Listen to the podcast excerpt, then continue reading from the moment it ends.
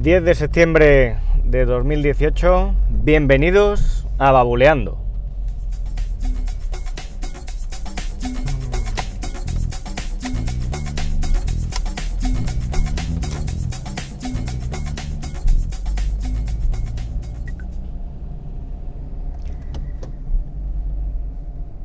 ¿Qué tal? Buenos días. Aquí estamos de nuevo. Otro episodio. Hoy lunes, arrancando la semana. Y hoy os quería hablar de algo que estuve haciendo ayer, también relacionado con las fotos, como aquel capítulo que os hablaba de mi odisea organizando todas las fotos. Y en esta ocasión de lo que se trata pues es de, hablar cómo podemos revelar esas fotografías en papel, como se hacía antes, ¿no? Resulta que, pues el proceso que, he seguido para imprimir estas fotografías, pues lo primero, bueno, mm, si, resumimos el proceso, el proceso es tan simple como coges tus fotos, la subes a una página web que te ofrezca el servicio de revelado digital, pagas y punto. Se simplifica así de fácil, pero es un poco más, más tedioso. Tienes que tener en cuenta más cosas y bueno, os voy a contar cómo ha sido todo. Lo primero, eh, pues he estado varios días seleccionando una serie de fotografías que quería revelar, que quería imprimir en papel y para ello pues he, tirado de Google Fotos. ¿Cómo lo he hecho? Pues eh, como todas las fotos las tenía subidas aquí en Google Fotos, he ido creando un álbum con las fotos que más me han gustado. ¿vale? Haces ahí la selección, te creas el álbum y vas añadiendo. Cuando tienes el número de fotografías que quieres, pues ya tienes el álbum listo. Y eh, el siguiente paso pues es descargar en tu ordenador todas las fotografías. ¿Por qué descargar? Pues a ver, eh, en concreto el servicio al que mandé las fotos a revelar tiene la, posibilidad de conectar eh, pues tu cuenta de usuario con algún servicio en la nube, incluso Google Fotos, yo esto no, no me había dado cuenta, no lo sabía, y podrías pasar directamente las fotografías. Luego tiene una otra, otra pega que os la comentaré más adelante. El tema es que lo hice así. Seleccioné las fotos, todas van a un álbum y Google Fotos te permite desde un botón de descargar descargar todas las fotografías de ese álbum en un fichero .zip a tu ordenador. Esta es la forma, la forma rápida. Google además, como ya creo que, comenté en otro episodio, tiene un servicio para descargar todos los datos que tienes en distintos servicios de Google en tu equipo. Y con este, en el tema de las fotografías, tiene eh, una peculiaridad, que es que cuando tú vas a seleccionar desde takeout.google.com que quieres descargar eh, fotografías de Google Fotos, un álbum en concreto, pues te dice tus fotos y vídeos se van a descargar con el formato original en el que fueron tomadas, ¿no? Y es como que, bueno, pues te dice que la fotografía no va a perder calidad, eh, está tal como tú la subiste y eh, elegí hacerlo a través de este, de este medio.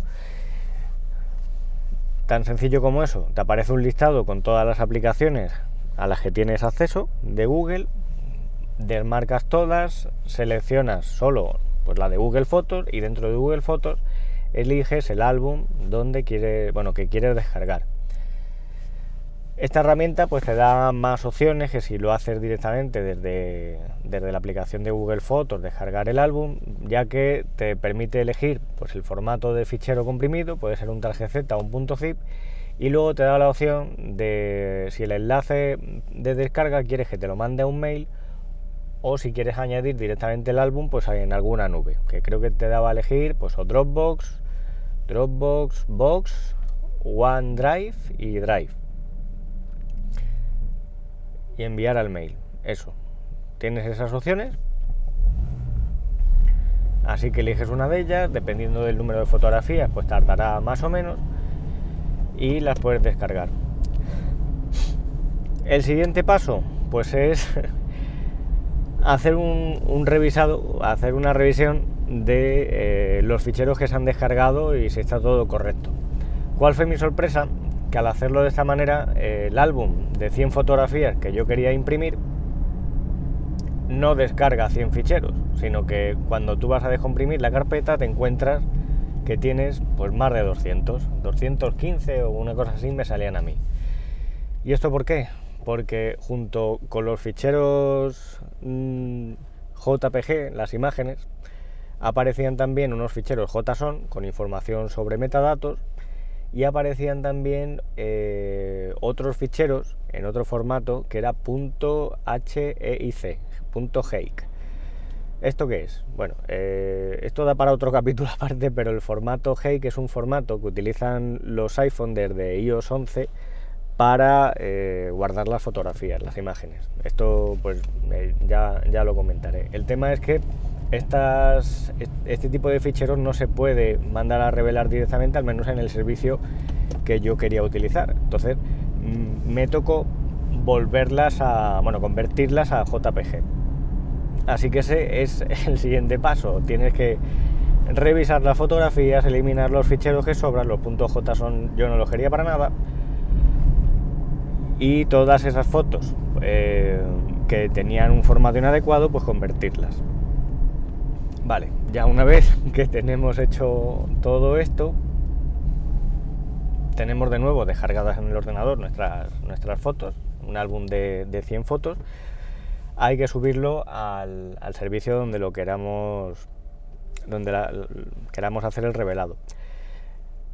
En este caso, eh, yo tenía varios libros de, fotografías digitales, varios libros digitales de estos que puedes componer y, bueno, la verdad es que queda muy curioso, te vale más dinero evidentemente que un revelado digital. Yo creo que revelado digital así en lote, de mandar más de 100 fotografías a un servicio, yo no, no lo había utilizado nunca, sí que había hecho libros y bueno, pues eh, ya que estos libros pues estaban con una buena calidad y eso, pues he utilizado el mismo servicio. Este, la página web en concreto es ciwi.es, que si alguno del lugar pues le suena es el antiguo mypix.com, de una página que era Pixmania, que vendía un montón de cosas, y entre ellos pues ofrecía el revelado digital. En esa página web tú tienes la opción o bien de utilizar la propia web, que en Safari no funciona, funciona en Chrome, en Firefox no lo sé, y puedes ir subiendo las fotos desde ahí y decirle lo que quieres, lo que quieres hacer con ellas, ¿no? O bien descargarte eh, la aplicación de escritorio, también tiene aplicación para iPad, para iPhone y, y, ya está, ¿no? no sé si para Android, creo que no lo sé. El caso es que yo utilicé la aplicación de escritorio, desde la aplicación de escritorio, pues selecciono la carpeta, te da la opción de elegir si quieres eh, más de una copia de una fotografía y ahora eh, el siguiente asunto es que tienes que elegir el formato en el que quieres que se imprima. Y te da a elegir dos opciones. Puedes imprimir la fotografía con su formato original, de tal manera que la foto te va, a te va a conservar la relación de aspecto entre el alto y el ancho de la fotografía y tú vas a ver en el papel impreso la fotografía completa tienes esa opción o la opción eh, clásica de ajustar la foto a la dimensión del papel.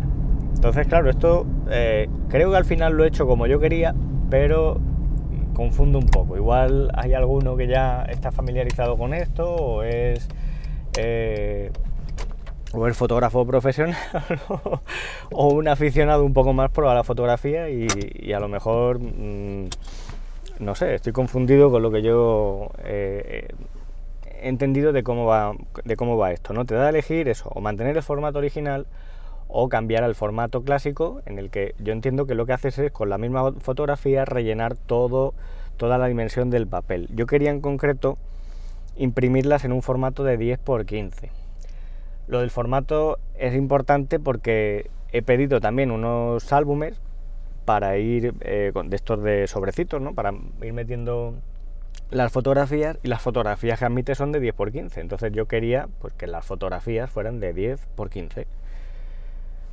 En la aplicación, cuando eliges, te da a elegir este formato y te da a elegir el tamaño. Y en el tamaño pues aparecía 10 x 13, 10 barra 10 x 15. Entonces no sabes muy bien en qué tamaño se va a imprimir la, foto. Y bueno, pues leyendo por ahí en páginas, bueno, en la propia ayuda de la página de Ziwi y en otras, eh, pues es por este tema de la relación del tamaño del alto y del ancho de la fotografía.